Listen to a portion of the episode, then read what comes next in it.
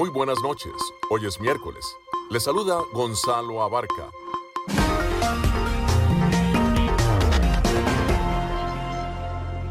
Damos la bienvenida a todos aquellos oyentes de Enlace Internacional. En esta franja nocturna estamos hablando de noticias internacionales, algunas entrevistas y un poco de música.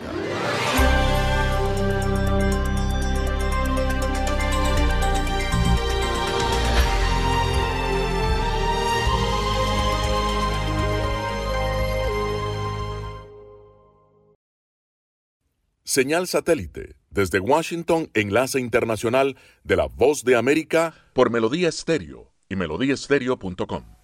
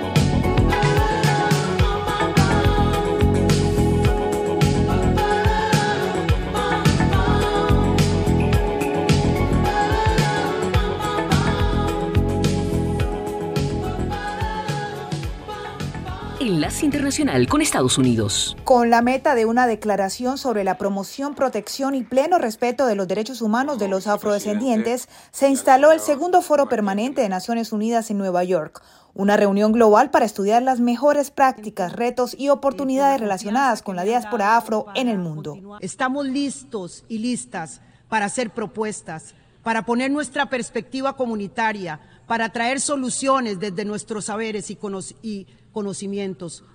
Queremos ser protagonistas, no solo víctimas. En Washington, el activista Humberto Garcés, quien lleva 22 años en la capital, asegura que gracias al cabildeo por parte de la sociedad civil en el Congreso, los legisladores estadounidenses han entendido la amplia presencia de afrodescendientes en América Latina digamos, ese colectivo imaginario de que los latinos, los latinoamericanos, eran todos fenotípicamente parecidos al centroamericano, al mexicano, digamos, o, a estos hermanos o hermanas de otras naciones de Centroamérica y que no había una amplia comunidad afro. Uno de los interlocutores es el representante demócrata Gregory Mix, miembro del Comité de Relaciones Exteriores del Congreso de Estados Unidos, quien asegura haber trabajado con varios presidentes para apoyar el impulso de la comunidad afro en América Latina. He abogado por resultados específicos como el financiamiento de USAID para el paquete de pueblos indígenas y afrocolombianos por un total de casi 92 millones de dólares del 2011 al 2021 y el programa siguiente Actividad de Empoderamiento de los Pueblos Indígenas y Afrocolombianos. Según datos del Banco Mundial del 2018, el 24% de la población en América Latina y el Caribe es de raza negra, es decir, unas 150 millones de personas. Melodía Estéreo, emisora afiliada al sistema de noticias de la Voz de América.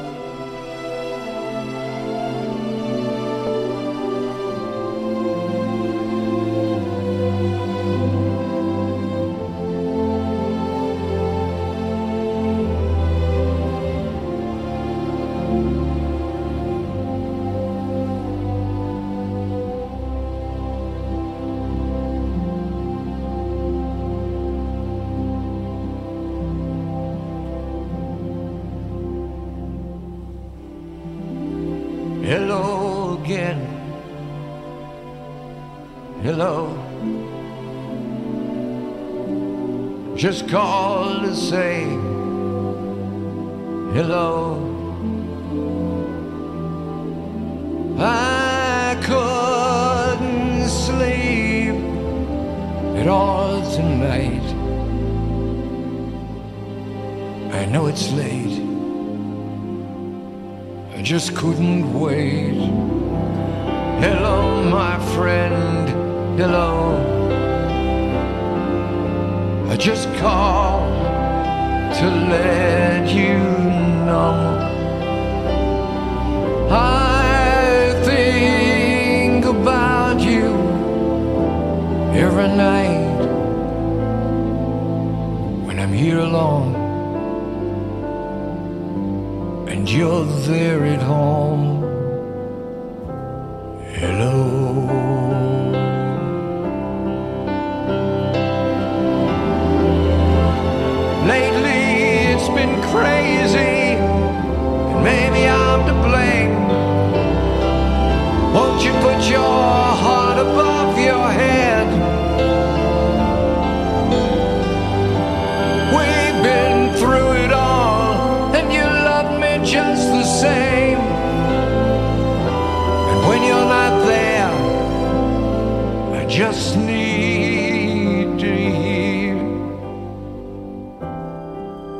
Hello, my friend, hello.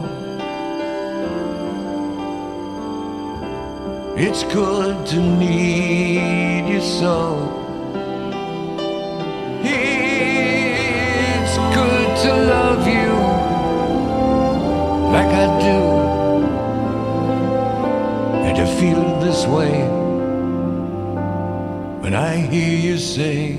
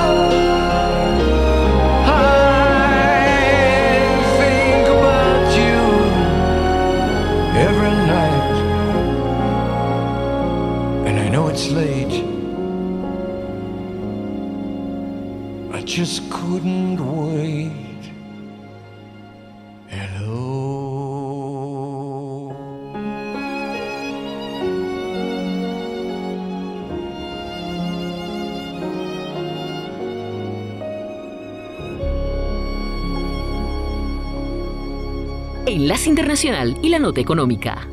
El presidente Gabriel Boric había prometido el incremento salarial al equivalente en pesos de 625 dólares hacia fines de su gestión en marzo de 2026, pero lo adelantó dos años debido al alza de la inflación que alcanza casi un 10% anualizada.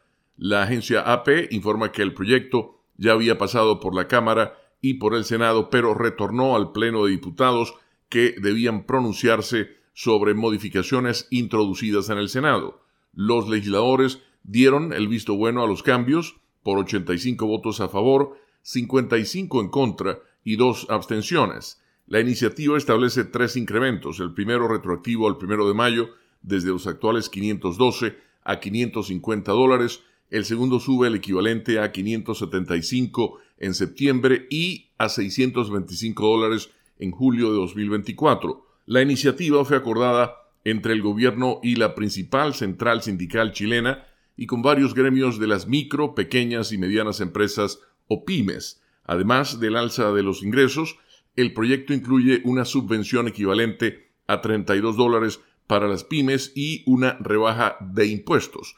El ministro de Hacienda Mario Marcel declaró ante el Pleno de los Diputados que las pequeñas y medianas empresas recibirán unos 1.500 millones de dólares en beneficios para que puedan pagar los nuevos salarios mínimos y el ministro de Economía, Nicolás Grau, señaló que se favorecerá a entre 170.000 a 180.000 empresas. Para lograr la aprobación del proyecto, el gobierno debió ceder a las presiones de la oposición y ampliar subsidios a pymes e incluir a los trabajadores que ganan poco más de un dólar sobre el mínimo considerado para obtener el alza del salario mínimo. Marcel precisó que cerca de un millón de personas reciben un ingreso mínimo. Enlace Internacional.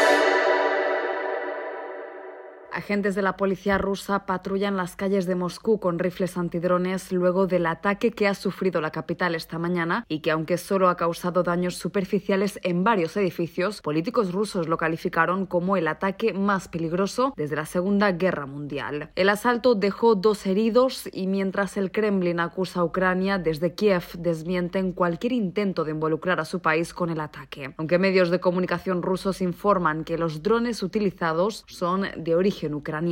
Mientras tanto, los residentes en Kiev volvieron a vivir el desasosiego de los proyectiles sobre sus tejados por tercera vez en menos de 24 horas y el que sería el decimoséptimo ataque tan solo en el mes de mayo. Como resultado de este último episodio en el que Rusia lanzó 31 drones, de los cuales 29 fueron abatidos, un civil ha perdido la vida mientras cuatro han resultado heridos en un edificio residencial. Según aseguran expertos militares, esta última oleada de ataques sobre Kiev representa el esfuerzo ruso por desgastar las defensas aéreas ucranianas y presionar psicológicamente a su población hasta límites inhumanos. Una estrategia que el Kremlin estaría desarrollando en anticipo a la esperada contraofensiva de Ucrania. Por su parte, el canciller ruso Sergei Lavrov señaló a Occidente de apoyar al genocidio en Ucrania al respaldar el plan de paz de Kiev, que aseguró pretende destruir todo lo ruso en los territorios ucranianos ocupados ahora por las fuerzas de Vladimir Putin.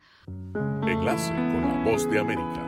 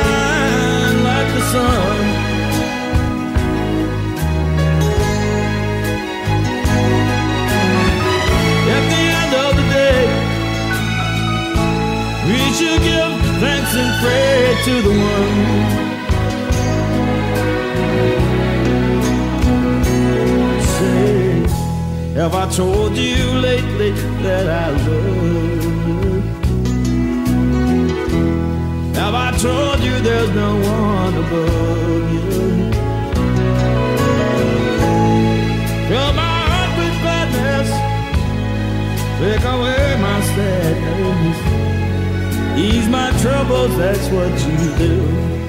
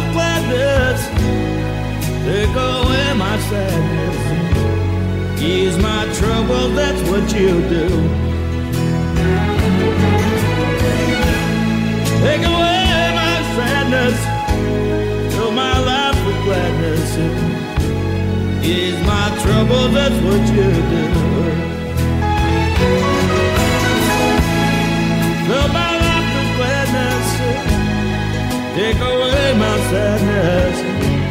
is my trouble, that's what you do.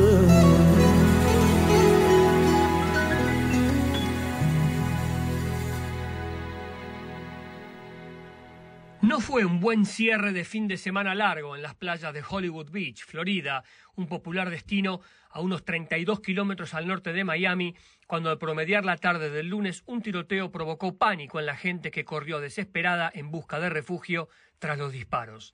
El tiroteo, que dejó nueve heridos, ocurrió en Hollywood Oceanfront Boardwalk, un paseo marítimo concurrido por miles de personas cada fin de semana.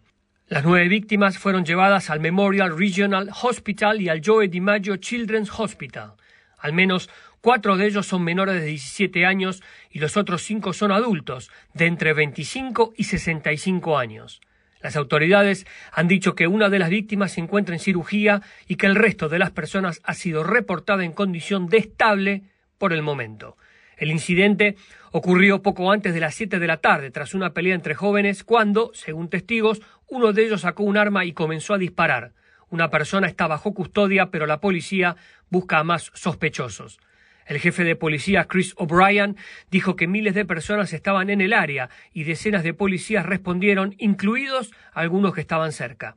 El alcalde de Hollywood, Josh Levy, dijo estar profundamente entristecido y enojado por el tiroteo y resaltó que, gracias a la presencia de docenas de oficiales asignados a la playa durante los fines de semana festivos, hubo una respuesta inmediata por parte de la policía. Los videos publicados en Twitter el lunes por la noche mostraron equipos médicos de emergencia respondiendo y brindando ayuda a múltiples personas heridas. La policía dijo que había una fuerte presencia de oficiales mientras continúa la investigación. Los funcionarios también establecieron un área para que los miembros de las familias se puedan reunir.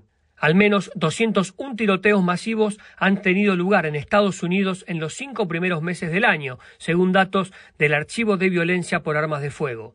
La vicepresidenta Kamala Harris tuiteó hace algunas semanas que uno de cada cinco estadounidenses conoce a alguien que ha muerto a causa de la violencia armada y pidió a líderes del Congreso a dar un paso al frente y aprobar leyes de sentido común sobre la seguridad de las armas. Gustavo Cherky, Voz de América, Washington. Enlace Internacional.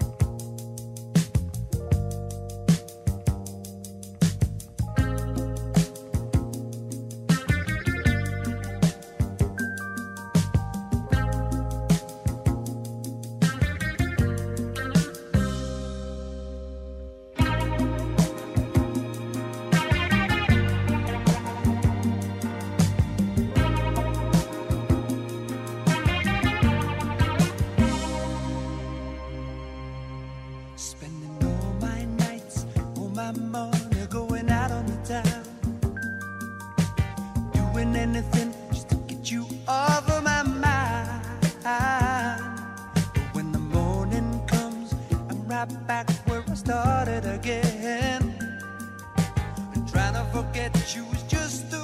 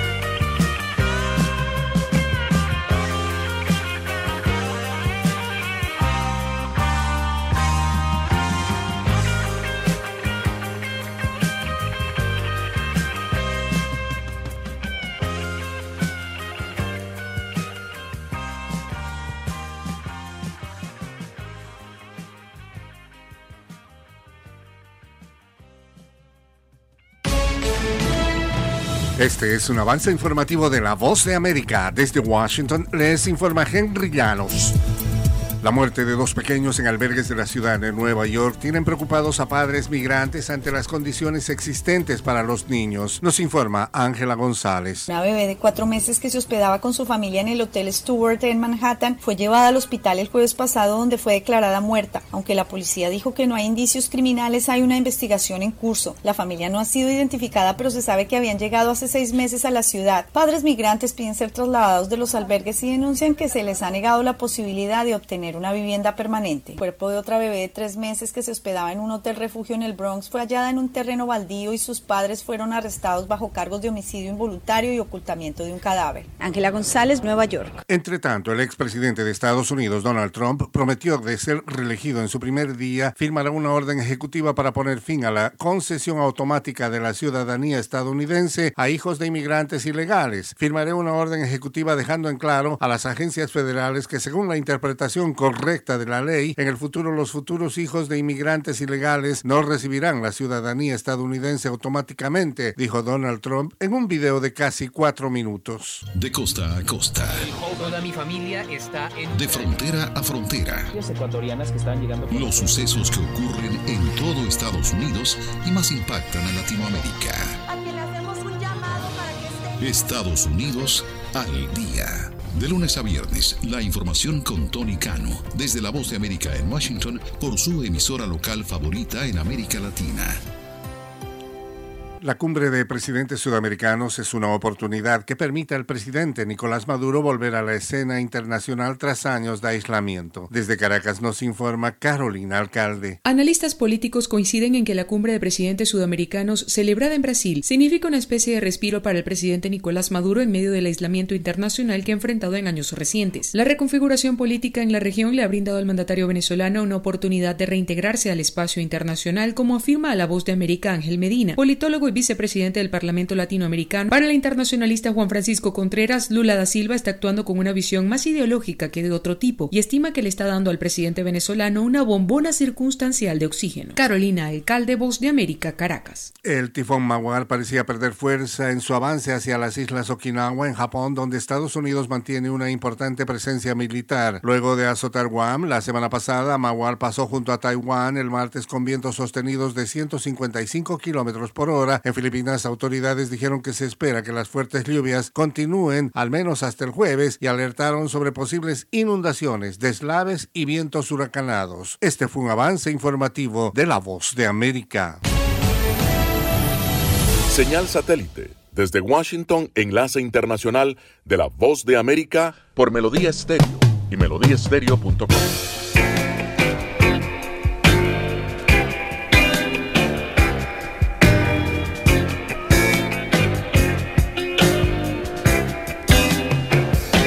was tired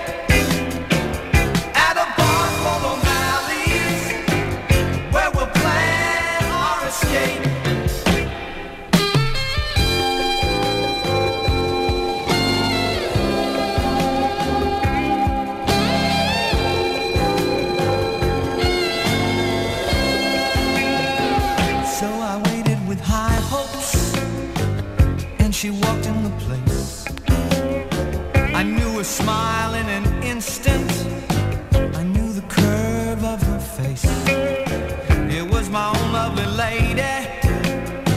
And she said, oh, it's you. Then we laughed for a moment. And I said,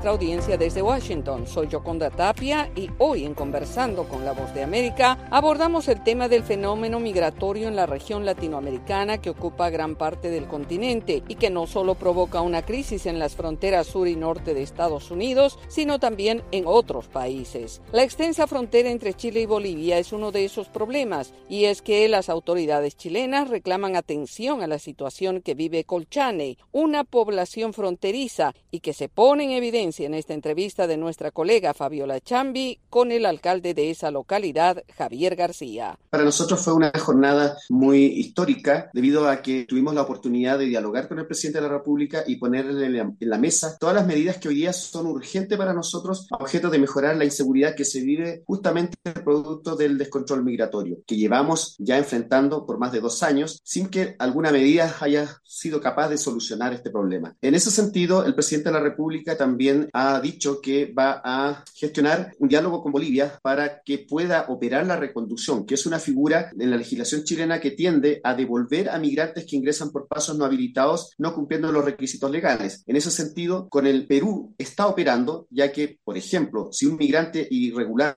ingresa al país por pasos no habilitados, Perú lo recibe porque se devuelve. En este caso, en la frontera con Bolivia, Bolivia no está dispuesto a recibirlo. En ese sentido, creemos que el gobierno debe iniciar una conversación con su par boliviano a objeto de lograr acuerdos para mejorar la seguridad no solamente de nosotros los chilenos que vivimos en la frontera, sino también de los hermanos bolivianos, como también hay otros temas relevantes que se tiene que tratar, como por ejemplo la ampliación del complejo fronterizo de Colchane, que hoy día está colapsado. Más de 400 camiones diariamente están varados y deben pernoctar en condiciones inhumanas, producto del frío, de la falta de servicios higiénicos, etcétera, generando problemas de salubridad en nuestra frontera. Además de eso, existen pueblos indígenas aymaras que vivimos aquí en la frontera y no es posible que ambos países hayan ratificado el convenio 169 de la OIT y en su artículo 32 establece claramente la obligación de establecer canales de comunicación entre ambos pueblos y la realidad nos dice que nosotros tenemos 50 alumnos que viven en Pisiga Bolívar y que deben cruzar la frontera para asistir a sus clases presenciales. También tenemos adultos mayores que deben ir a, a Pisiga Bolívar a comprar productos, a ver a sus familiares. Por tanto, necesitamos la implementación de una tarjeta de tránsito vecinal Aymara enmarcado en ese convenio internacional y para ello se requiere diálogo de ambos países. Es por ello que al presidente le hemos pedido nuevamente que se inicie un diálogo con Bolivia, como también reforzar o reiniciar las expulsiones administrativas de migrantes irregulares que ya ingresaron al país, que son miles. Por tanto, sería una señal potente para que dejen de ingresar por pasos no habilitados, no respetando la ley a Chile. Ya ha habido un pronunciamiento de parte del gobierno boliviano respecto a esta visita del presidente Boric y han eh, comunicado que no hay una responsabilidad directa respecto a los migrantes. ¿Cómo toma usted estas declaraciones? Es muy preocupante para los chilenos las declaraciones. Por tanto, urge que ambos países puedan dialogar en ese sentido porque hay responsabilidades en esta materia, tanto del, del Estado boliviano que ha servido de paso en estos años de la migración irregular. Por tanto, no puede desentenderse de una realidad como tampoco puede desentenderse de la las consecuencias que esta migración irregular deja en los hermanos bolivianos que viven en la frontera, en Pisigabo, donde se vive la inseguridad que también vivimos nosotros aquí en Chile. Por tanto, son temas de interés que involucra a ambos gobiernos, como también lo que señalé, la falta de infraestructura en la frontera que está afectando a cientos de camioneros que van a Iquique a buscar carga o mercaderías y que están esperando en la frontera en condiciones inhumanas. ¿Cómo no le va a importar esa realidad de los seres humanos bolivianos y chilenos a ambos gobiernos, más allá de no existir relaciones diplomáticas? Creo que los gobiernos están para solucionar los problemas de, las personas y trabajar, por cierto, por el bien común. Por eso que apelamos una vez más a que los gobiernos puedan establecer un canal de comunicación considerando la realidad de nuestra región, también de la existencia de relaciones comerciales, la existencia de pueblos indígenas comunes, como también de los problemas de seguridad que está afectando no solamente a los chilenos, sino también a los bolivianos. Era Javier García, alcalde de la localidad chilena Colchane, en la frontera con Bolivia, explicando las dificultades que enfrentan a raíz de la migración irregular. Esto fue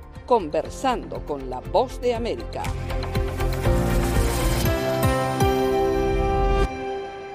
Enlace Internacional. Me quedo con quien me cuida, me quedo con quien me valora, con quien me hace reír y ríe conmigo, da igual la hora. Me quedo con quien escucha atentamente mi desahogo, con quien procura mi bien, con quien se queda a pesar de todo. Me quedo con quien me pide, ponme un WhatsApp cuando llegues. Y se alegra más que yo si tuve un golpe de suerte. Me quedo con esa magia de una lágrima compartida. Me quedo con quien me ayudó a encontrar aquella salida. Qué guapa es la gente luminosa, la que baila porque sí, la que sonríe a todas horas, con la que respiras lento, la que te regala tiempo y si un día no lo tiene, lo fabrica para ti.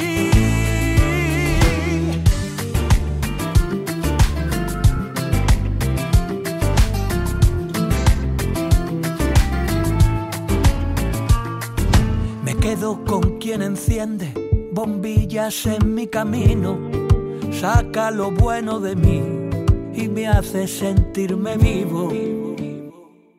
Me quedo con quien me pide, ponme un WhatsApp cuando llegues. Y se alegra más que yo si tuve un golpe de suerte. Me quedo con esa magia de una lágrima compartida. Me quedo con quien me ayudó a encontrar aquella salida. Qué guapa es la gente luminosa, la que baila porque sí, la que sonríe a todas horas, con la que respiras lento, la que te regala tiempo y si un día no lo tiene, lo fabrica para ti. Qué guapa la gente luminosa, esa que no se preocupa de la marca de tu ropa, la que pone a la alegría siempre en su menú del día, gente que ilumina el mundo, gente guapa como tú. Lo que siente aunque sea temblando, que le saca la lengua a la vida sin hacer daño y si sube la marea no va a soltar tu mano. Gente que ahuyenta las nubes negras porque tiene el poder de la luz. Qué guapa es la gente luminosa, la que baila porque sí, la que sonríe a todas horas, con la que respiras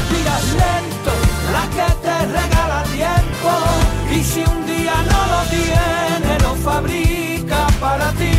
Qué guapa la gente luminosa, esa que no se preocupa de la marca de tu ropa, la que pone a la alegría siempre en su menú del día, gente que ilumina el mundo, gente guapa como tú. Gente que tiene el poder de la luz.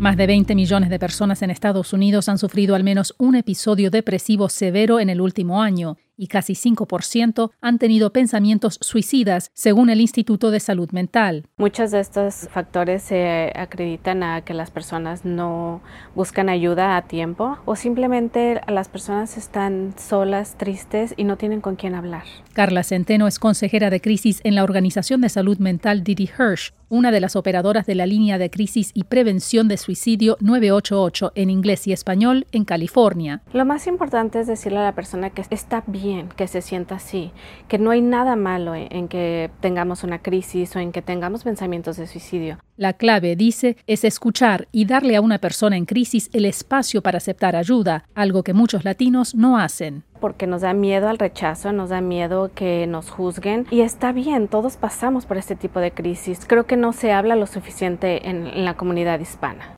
El número de latinos con problemas de salud mental aumentó. Según los CDC, más del 40% reportó síntomas de depresión y un 22% tuvo pensamientos suicidas desde el inicio de la pandemia. Solo a través de esta agencia se reciben más de 1.200 llamadas al mes en español. También ofrecen grupos de apoyo para sobrevivientes de suicidio como Esther Ibarra, cuyo hijo de 13 años se quitó la vida. Ahora ella se dedica a la prevención, compartiendo su historia y los recursos disponibles para quienes lo necesiten. A saber dónde agarrar ayuda, a quién llamar, que hay otras personas igual como usted que saben el dolor que car cargamos en nuestro corazón. Y que nadie debe avergonzarse en pedir ayuda. Verónica Villafañe, Voz de América, Los Ángeles. Desde los estudios de La Voz de América en Washington, les saluda Tony Khan enlace internacional de la voz de América, conectando a Washington con Colombia, Venezuela y el mundo, señal satélite.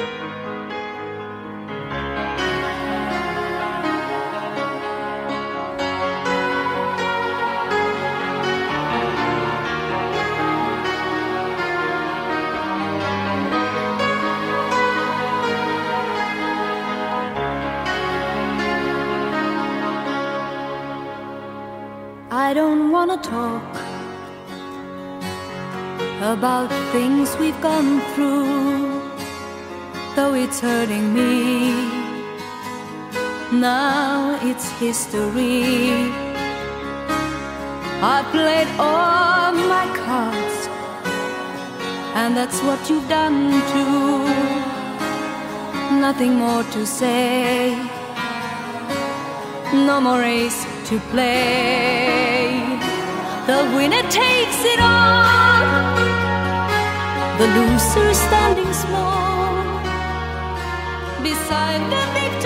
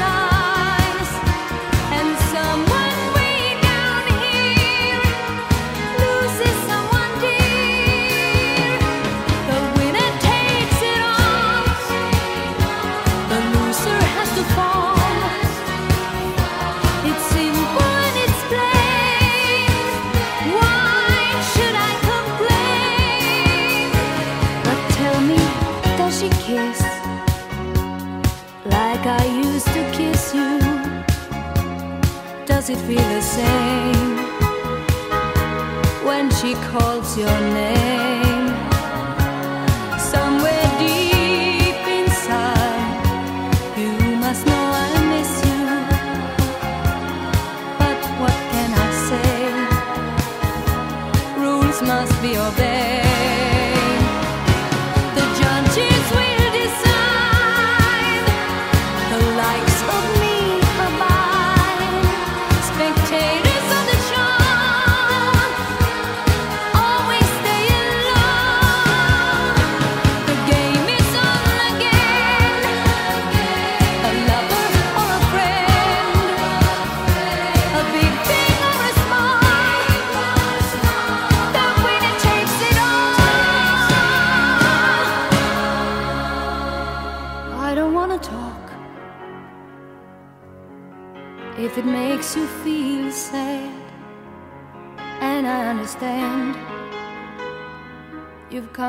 To shake my hand.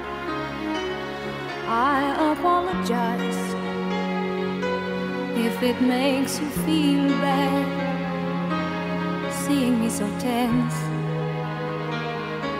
no self confidence. But you see, the winner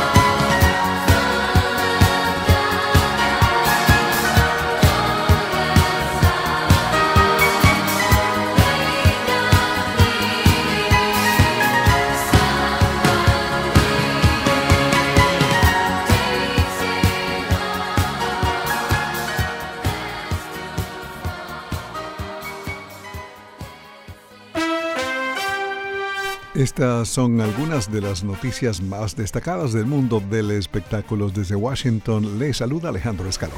Hoy miércoles tenemos la segunda parte del informe de Gustavo Cherky sobre la preocupación entre artistas y productores musicales en relación al impacto potencialmente negativo del uso de la inteligencia artificial en la industria de la música. La inteligencia artificial está transformando nuestras vidas en un sinfín de aspectos y está generalmente asociada con automóviles, autoconductores y robots. Sin embargo, esta nueva tecnología está presente y es ampliamente empleada en la industria de la música, que por estos tiempos se debate en incluir y convivir o rechazar la inteligencia artificial. Ji Wang es profesor de la Universidad de Stanford en el Centro de Investigación Informática de Música y Acústica.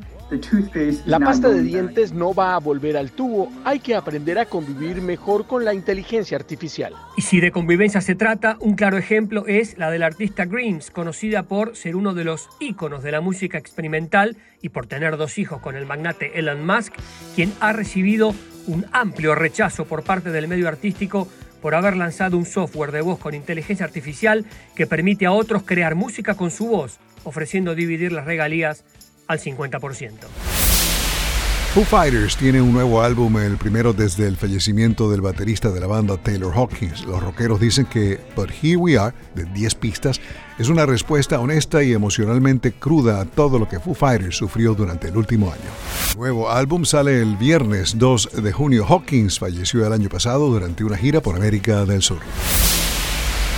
Las regrabaciones de viejas canciones de Bob Dylan que se estrenaron por primera vez en la película de 2021 Shadow Kingdom, The Early Songs of Bob Dylan, saldrán por primera vez en formatos de audio el viernes. La colección incluye Forever Young, It's All Over Now, Baby Blue, I'll Be Your Baby Tonight, When I Paint My Masterpiece y Watching the River Flow. Esta semana estarán disponibles canciones inéditas del recordado Kenny Rogers. Life is Like a Song de 10 pistas contiene 8 grabaciones nunca antes escuchadas, incluidas versiones de Wonderful Tonight de Eric Clapton y Goodbye de Lionel Richie, así como su dueto con Dolly Parton, Tell Me That You Love Me. Kenny Rogers estuvo de visita varias veces aquí en La Voz de América en Washington. Y esto es del catálogo de los Bee Gees, de cuando todo o casi todo en el mundo de la música se hacía con inteligencia natural. Melody Fair. Se despide Alejandro Escalona, será hasta mañana.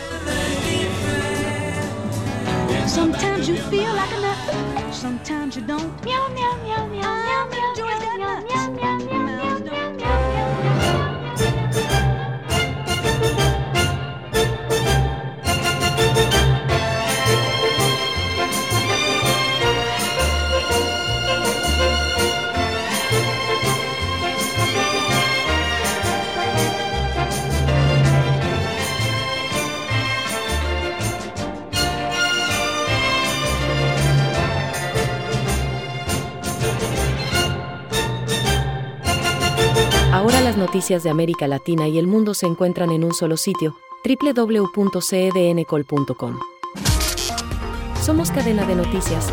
Lea notas de actualidad, entretenimiento, los deportes, análisis, entrevistas y comentarios. Escuche noticias en vivo y bajo demanda. Cadena de noticias, tu punto de encuentro con la información. www.cdncol.com Con Jimmy Villarreal. La canción Love Me Do de los Beatles se grabó por primera vez en septiembre de 1962. Era la segunda vez que el cuarteto grababa en los estudios Abbey Road.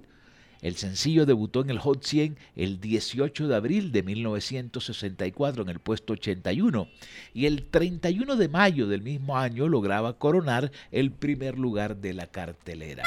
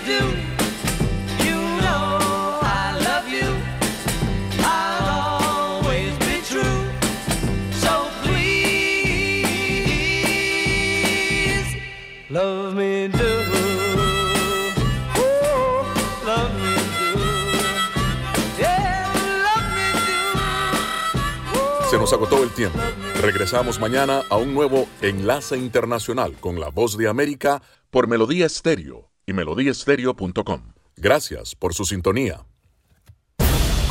Enlace Internacional es una producción de cadena de noticias. Editores Jorge Pérez Castro y Gabriel Villarreal Ángel. Periodista Sala de Redacción de La Voz de América. Voiceover Gonzalo Abarca. Producción ejecutiva Jimmy Villarreal. Síganos en www.cdncol.com.